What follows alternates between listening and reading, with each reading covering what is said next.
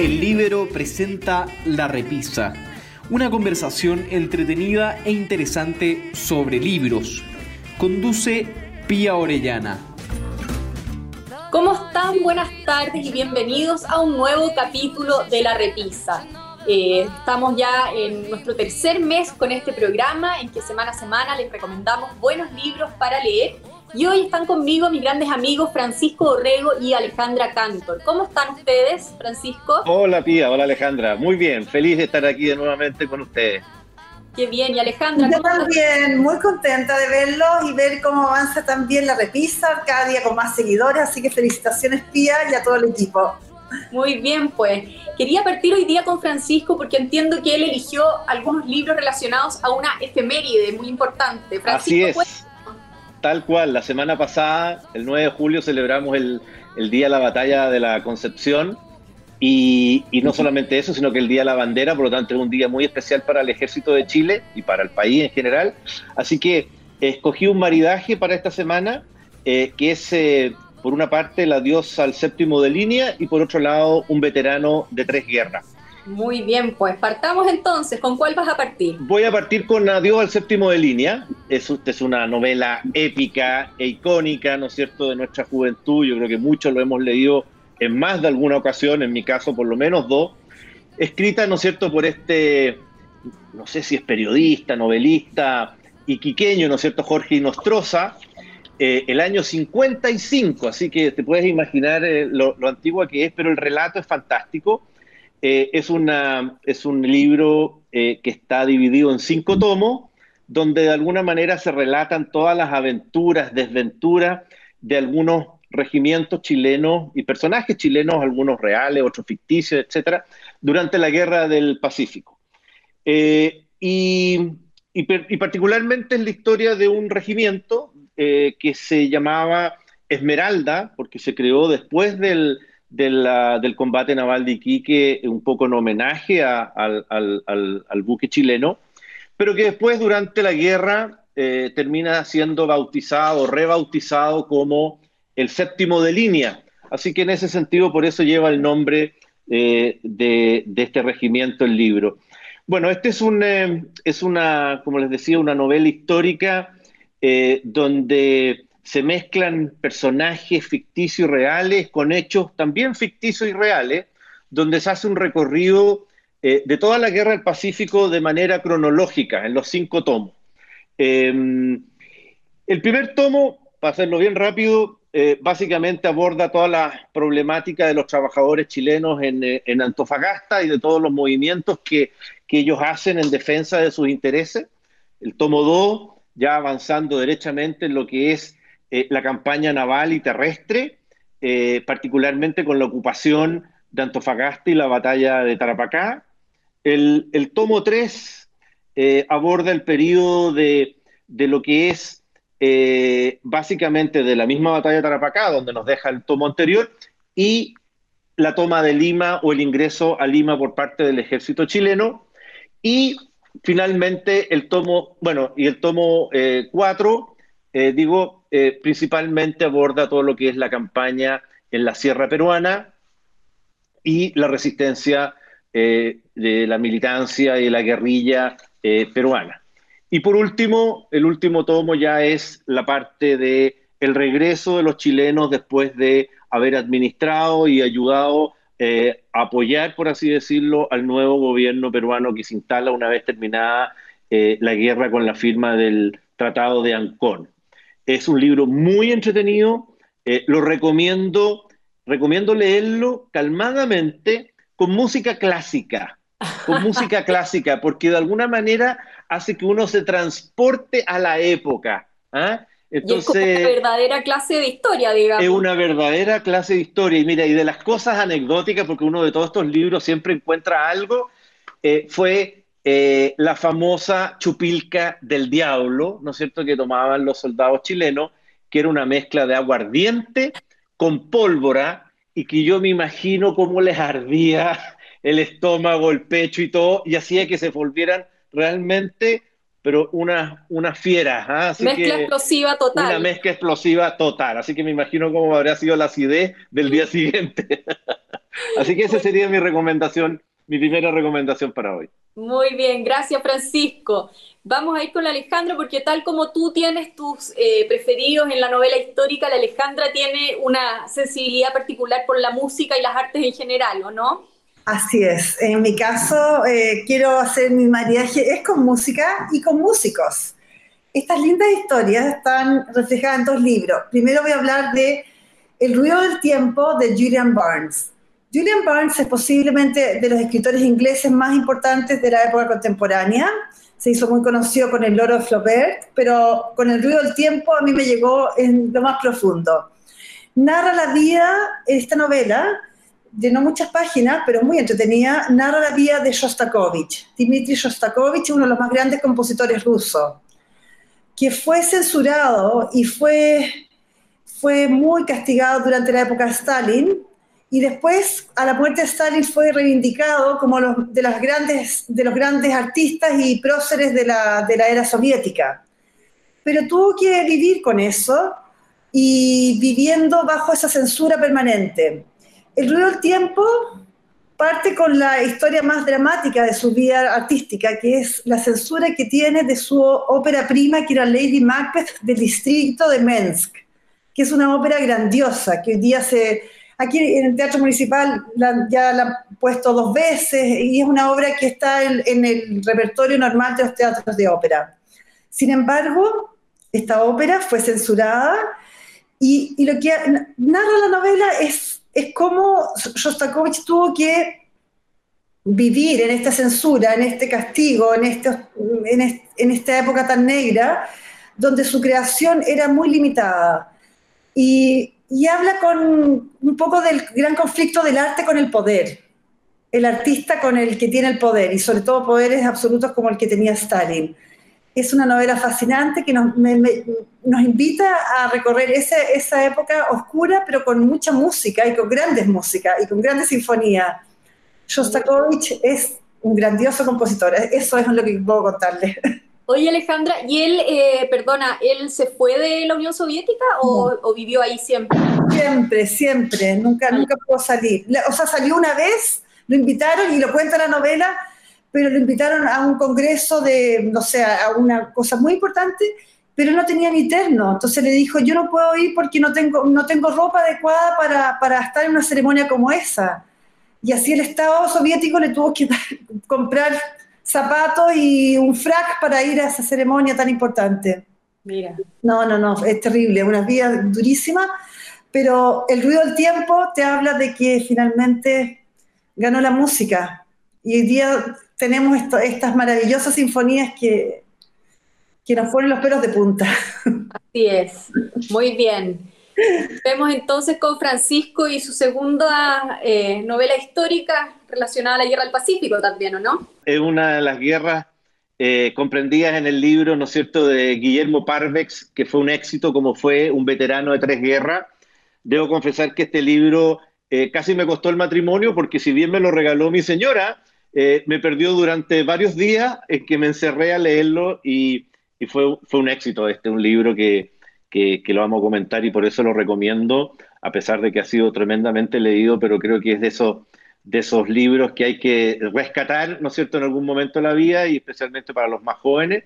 Este, si bien no es estrictamente una novela histórica, como era mi recomendación anterior, en la práctica es un libro tan entretenido, tan ameno y tan bien escrito que en la práctica se transforma en una novela.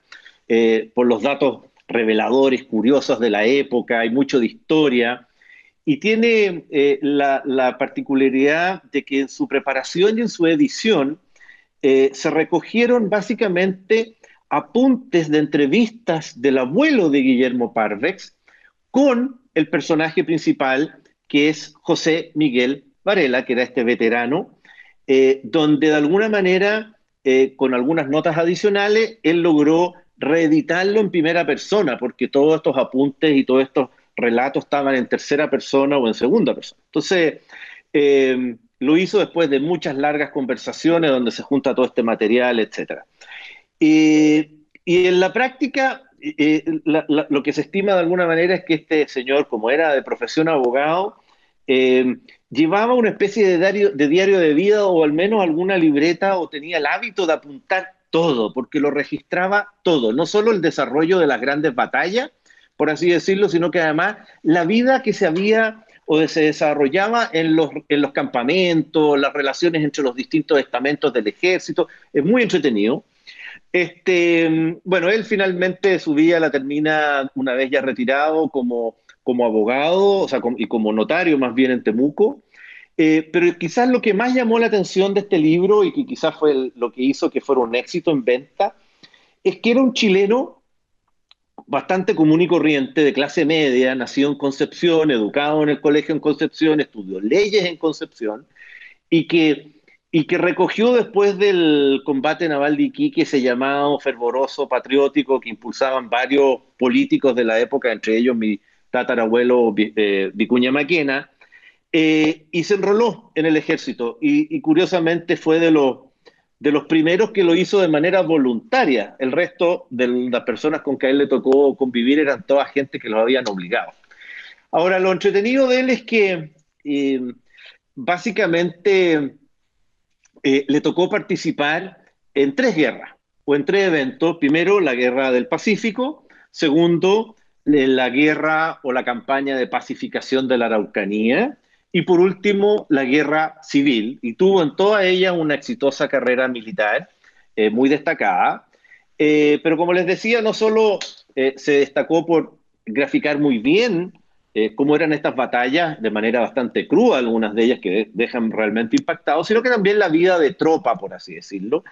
Y respecto en particular de la guerra del Pacífico, hizo una, una, un llamado, por así decirlo, al abandono en que el ejército y el Estado de Chile hicieron a todos los veteranos. ¿ah? Efectivamente, ahí hay una deuda histórica. Y de las cosas que yo aprendí de esta parte de la Guerra del Pacífico fue la, expresión que muchos de ustedes pueden conocer, quizás los más viejos, que es estar en jauja. Estar en jauja es estar en un estado máximo de felicidad y eso obedece a un pueblo en la puna o en el altiplano eh, peruano, donde llega la tropa chilena y encuentra todo tipo de víveres, comida, alimentación, agua. Entonces para ellos fue como estar en el paraíso y de ahí viene estar en Jauja. Después repasa él la historia de su incursión o de su participación en lo de la Araucanía y ahí quizás lo que más me llamó la atención, que él lo explica, eh, fue como le tocó ver, producto de la penuria en que quedaron muchos los veteranos del 79, de la Guerra del Pacífico, es que se enrolaron en milicias en esa región. Y por lo tanto a él como funcionario o miembro del ejército chileno le tocaba participar y pelear en contra de excombatientes de, o sea, de su mismo bando en la guerra del Pacífico, que ahora se enfrentaban entre ellos, cosa que después vuelve a suceder en términos similares en la guerra del Pacífico. ¿ah? Em, y ahí, obviamente, estamos hablando de la experiencia de alguien que que fue un relato de alguien que fue muy leal a los balmacedistas y a la balmaceda. Eh, así que él tomó, ese, tomó partido por ello. Y aquí, con esto termino, rescato también otra, eh, otra expresión eh, muy chilena de darse vuelta la chaqueta, que también viene de la batalla de Placilla, donde el bando perdedor, para efectos de evitar ser aniquilado, se daban vuelta la chaqueta y resultaba que el interior de la chaqueta era del mismo color que los otros y por lo tanto con eso se salvaban de su, salvaban su vida. Así que la recomiendo de todas maneras, es un clásico y, es muy entretenida. Muy bien documentado además. Muy bien documentado, extraordinario. Hizo un trabajo ahí, Guillermo Parves, realmente notable. ¿Mm? Sí, yo eh, no sé si ustedes sabían, pero Guillermo Parvex eh, ahora está haciendo un curso en el Libero, justamente de la Guerra del Pacífico. Ah, qué eh, interesante. Exacto, así que creo que son cuatro sesiones y bueno, por supuesto que ya va en la versión 3, del, porque se llena. Realmente la Guerra del Pacífico ha como que causado, y justamente gracias a él quizás, un, mm. revival un poco de... Absoluto. Absoluto. Así que eso. Ah, muchas gracias. Muy bien. Alejandra, vamos con tu segundo libro de música y música. Bueno, mi segundo libro eh, lo escribe un gran divulgador de la música que se llama Ramón Gener, un catalán que tiene un programa muy conocido que se llama This is Opera y que con un formato muy moderno ha logrado reencantar a muchas audiencias en el mundo de la música clásica, de la ópera, de, de estas artes que a veces se sienten como muy elitistas cuando finalmente apelan a lo más, a lo más sencillo de todo contarte que él tiene una experiencia en este libro que se llama El amor te hará inmortal, música, memoria y vida. Él se enfrenta con un problema que todos tenemos en algún momento de nuestras vidas cuando estamos despidiendo a seres que son incondicionales, como nuestros padres. Entonces, frente al dolor de perder a su padre, que ya tenía Alzheimer y que de alguna manera ya lo había perdido una vez porque ya el padre lo dejó de reconocer, se enfrenta a la muerte física del padre cuando el corazón deja de latir y en esa pena inmensa él, él, recorre, él recurre a los artistas, a los que han hecho posible que las artes escénicas en la música se existan. Porque finalmente un compositor escribe, pero si no hay un artista que interprete, esa, esa partitura eh, queda en un cajón, ¿no? Y, y los artistas eh, que él recurre para recordar momentos tan tristes, tan profundamente tristes, donde no hay dolores, no hay, no hay respuesta, eh, la invoca recorriendo momentos importantes de la vida de artistas que también tuvieron que tomar decisiones o, o, o, están viviendo penas tremendas. ¿Y qué pasó con ellos? Uno en forma positiva y otro negativa. Acá hay varias historias pero voy a contarte dos nada más para contar el lado positivo, que es el lado, el lado positivo, el lado de Verdi. Giuseppe Verdi, un gran compositor italiano, muy, muy joven, por una peste parecida a esta que, que tenemos acá, eh, esta pandemia, muere su esposa y sus dos hijos pequeños. Y él estaba solito, solito en un cuchitril en Milán, cuando le llega la partitura de Nabucco y gracias a esa partitura y al suegro, a, Antonio Varesi, el, padre de Margarita Varesi, eh, se reencuentra con una partitura, se encuentra con una música y, empieza a componer y empieza a revivir. Y, ese Verdi de treinta y tantos años, solo, solo en ese frío de, de, Italia, vuelve a vivir. Y ese es un lado positivo, pero tiene un momento de, demasiado duro donde, él se, donde Ramón Gener se vuelve piensa, piensa, piensa en Verdi en ese momento. ¿Qué significa haber enterrado hasta, hasta a su esposa y a sus dos hijos? ¿Qué significa volver a vivir y cómo reinventarse? Y el lado triste es el caso de María Calas. María Calas, una gran artista, de las más grandes cantantes de la ópera que, que existieron, enamoradísima de Aristóteles Onassis, pero renegada por él. Y cuando decide seguir soñando, no seguir viviendo, porque ya no podía vivir, y decide eh, tomar más pastillas de las correspondientes y partir. Y las cartas, el dolor de ella. Entonces, él se ve como en esos momentos tristes de esos artistas, tal como Verdi, en un momento que después la vida le dio una oportunidad, pero a María Calas no se la dio, ella decidió otro camino, pero así como eso, las historias están muy bien escritas, la vida de Farinelli, la vida de Clara Schumann cuando despide a Brahms, momentos, momentos importantes de la vida de estos artistas, ya sea como compositores, como músicos, ejecutantes. Es maravilloso. A mí Ramón Gener, este es un regalo que me hizo una gran amiga y lo guardo como de los libros que más quiero porque me invocan un poco lo que significa el dolor en la vida de los artistas y lo que significa renacer en la vida de los artistas y en la vida de los hombres como en general. Eso es como un poco lo que quería contarles. Es muy bonito porque en el fondo él va recorriendo la vida de estos artistas, músicos, eh, y en el fondo buscando esa compañía en su propio dolor. Exacto a través de la experiencia de estos otros músicos, que es lo que nos permite a nosotros también conocer la vida de estos otros músicos. Eh, Exacto, van esos grandes momentos, precioso, un libro, un regalo maravilloso que guardo en mi corazón y que lo quería compartir. Muy lindo. Bueno, entonces con estos libros llegamos al fin del programa. Muchas gracias Alejandra, muchas gracias Francisco nuevamente por estar con nosotros y nos encontraremos en un par de semanas más en otro capítulo de La Repisa. Que estén muy bien. Muchas gracias. Adiós, un gusto.